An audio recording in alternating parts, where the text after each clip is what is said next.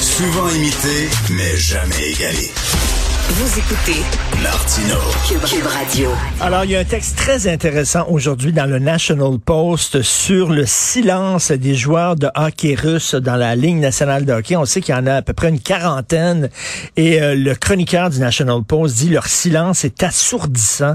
Là, on parle maintenant de crimes de guerre, on parle d'enfants qui sont tués, de missiles qui tombent sur des hôpitaux psychiatriques pour enfants. Et là, le chroniqueur dit il est temps que les joueurs russes qui sont dans la Ligue nationale de hockey prennent position publiquement. Est-ce que ce serait une bonne idée? Est-ce que c'est faisable? On va en parler avec le très sympathique Charles-Antoine Sinotte, que vous connaissez bien, le chroniqueur sport, entre autres à Salut Bonjour. Salut Charles-Antoine. Salut Richard, merci de me recevoir. Ben, merci d'être là. Donc, euh, c'est ça à peu près une quarantaine de joueurs russes dans la Ligue nationale de hockey? C'est ce que j'ai lu ce matin? Ouais, ben, la quantité est relativement semblable à ça. C'est surtout la qualité. Hein. C'est euh, il y a plusieurs joueurs russes qui sont des joueurs vedettes dans leurs différents marchés. Et celui qui vient en tête rapidement, c'est Alexander Ovechkin, qui est la vedette du marché hockey de la capitale américaine. En ce moment, le contexte, et je veux pas euh, rien lui pardonner, là, mais il est au centre de quelque chose de pas évident d'un point de vue sportif, politique et social. Oui, c'est ça, parce que lui, il y a de la famille là-bas, hein, c'est ça. Fait que ça, Mm-hmm. lui, s'il prenait position, mettons, contre Poutine, ben, il mettrait sa famille en danger. Euh, en fait, c'est un peu le, le, le, le fils euh, spirituel de Vladimir Poutine. Poutine, ben, on le sait, pas besoin de revenir là-dessus, mais se sert notamment du sport pour faire cette propagande. Donc, c'est clair que dans l'histoire, sport et propagande ont souvent été euh, liés, surtout pour les régimes totalitaires. Donc, il a toujours été un peu le, prodige de Vladimir Poutine et, publiquement l'a endossé dans le passé. Mais là, en ce moment, il est vraiment entre l'arbre et l'écosse. Il y a beaucoup de pression, justement, des Capitals de Washington de demeurer neutre. Il y a de la pression du gouvernement américain, il y a de la pression du gouvernement russe. Il y a sa famille qui est là-bas. Euh, Il y a plusieurs menaces qui planent autour de lui. D'ailleurs, euh, on a augmenté sa sécurité personnelle. Et je veux, encore une fois, je veux pas prendre position parce que c'est extrêmement difficile, mais je me demande qu'est-ce qu'il pourrait vraiment faire. Que peut-il faire? Ben parce que là ils disent euh, bon moi je joue au hockey, euh, je fais pas de la politique, je joue au hockey. Le, co- le commentateur du National Post il dit non c'est pas suffisant ça.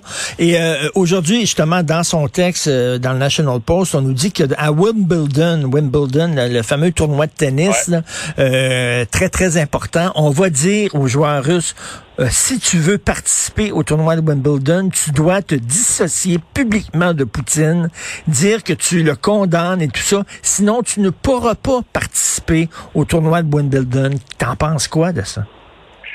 Ben, je pense que la vertu est, intéressante. On comprend la démarche. D'ailleurs, plusieurs grandes organisations sportives ont décidé de bannir les athlètes russes, notamment dans les Coupes du Monde. Euh, même au tennis, on leur a demandé de retirer l'affiliation avec la Russie, donc de, de, de, représenter une bannière neutre, un peu comme on l'a fait aux États-Unis à cause des scandales de dopage.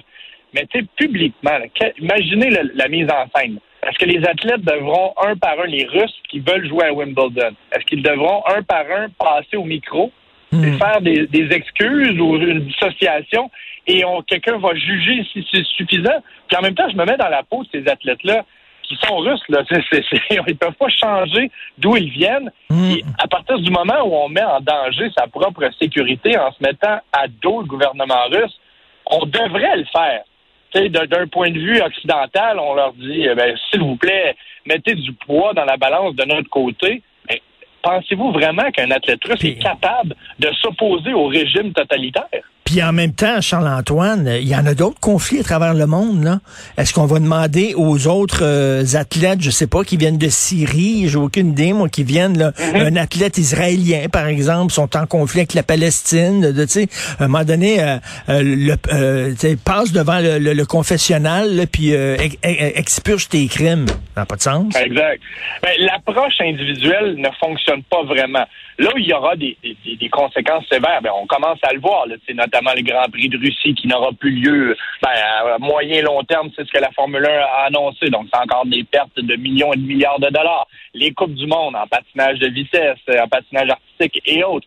Mais c'est à partir du moment qu'on va imposer de vraies grosses euh, sentences collectives. Moi, j'ai l'impression, écoute, personne ne peut prédire la suite des choses en Ukraine. J'ai l'impression que pour les trois, quatre, cinq, peut-être six prochaines éditions des Olympiques, il n'y aura pas de Russie. Là. Tu sais, quand on parle de l'isolation, imaginez, là, c'est, c'est quoi, le plus gros pays au monde? Et année après année, c'est une des meilleures nations sportives aux Olympiques. Mm. Dopage ou pas, ça, c'est un autre dossier. Mais moi, j'ai l'impression là, que pour les 20, 30, 40 prochaines années, il n'y aura plus de Russie aux Olympiques.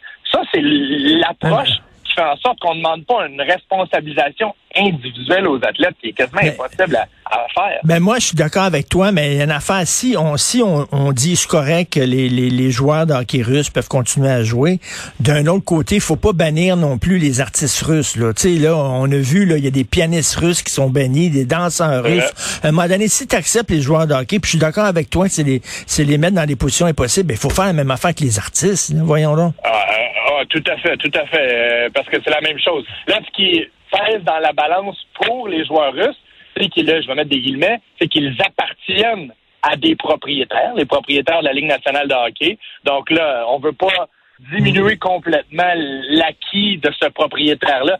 C'est tellement complexe, mais je Ben vais oui. ramener tout ça à, à- c'est même si on peut pas du tout cautionner ce qui se passe, ces athlètes-là n'ont pas choisi d'aller à la guerre avec la Russie, donc ils subissent les conséquences indirectement. Moi, je pense pas que les sanctions doivent être individuelles dans ce cas-ci, mais je suis d'accord Hmm. avec toi à 100% parce qu'un athlète, un musicien, euh, C'est la même affaire.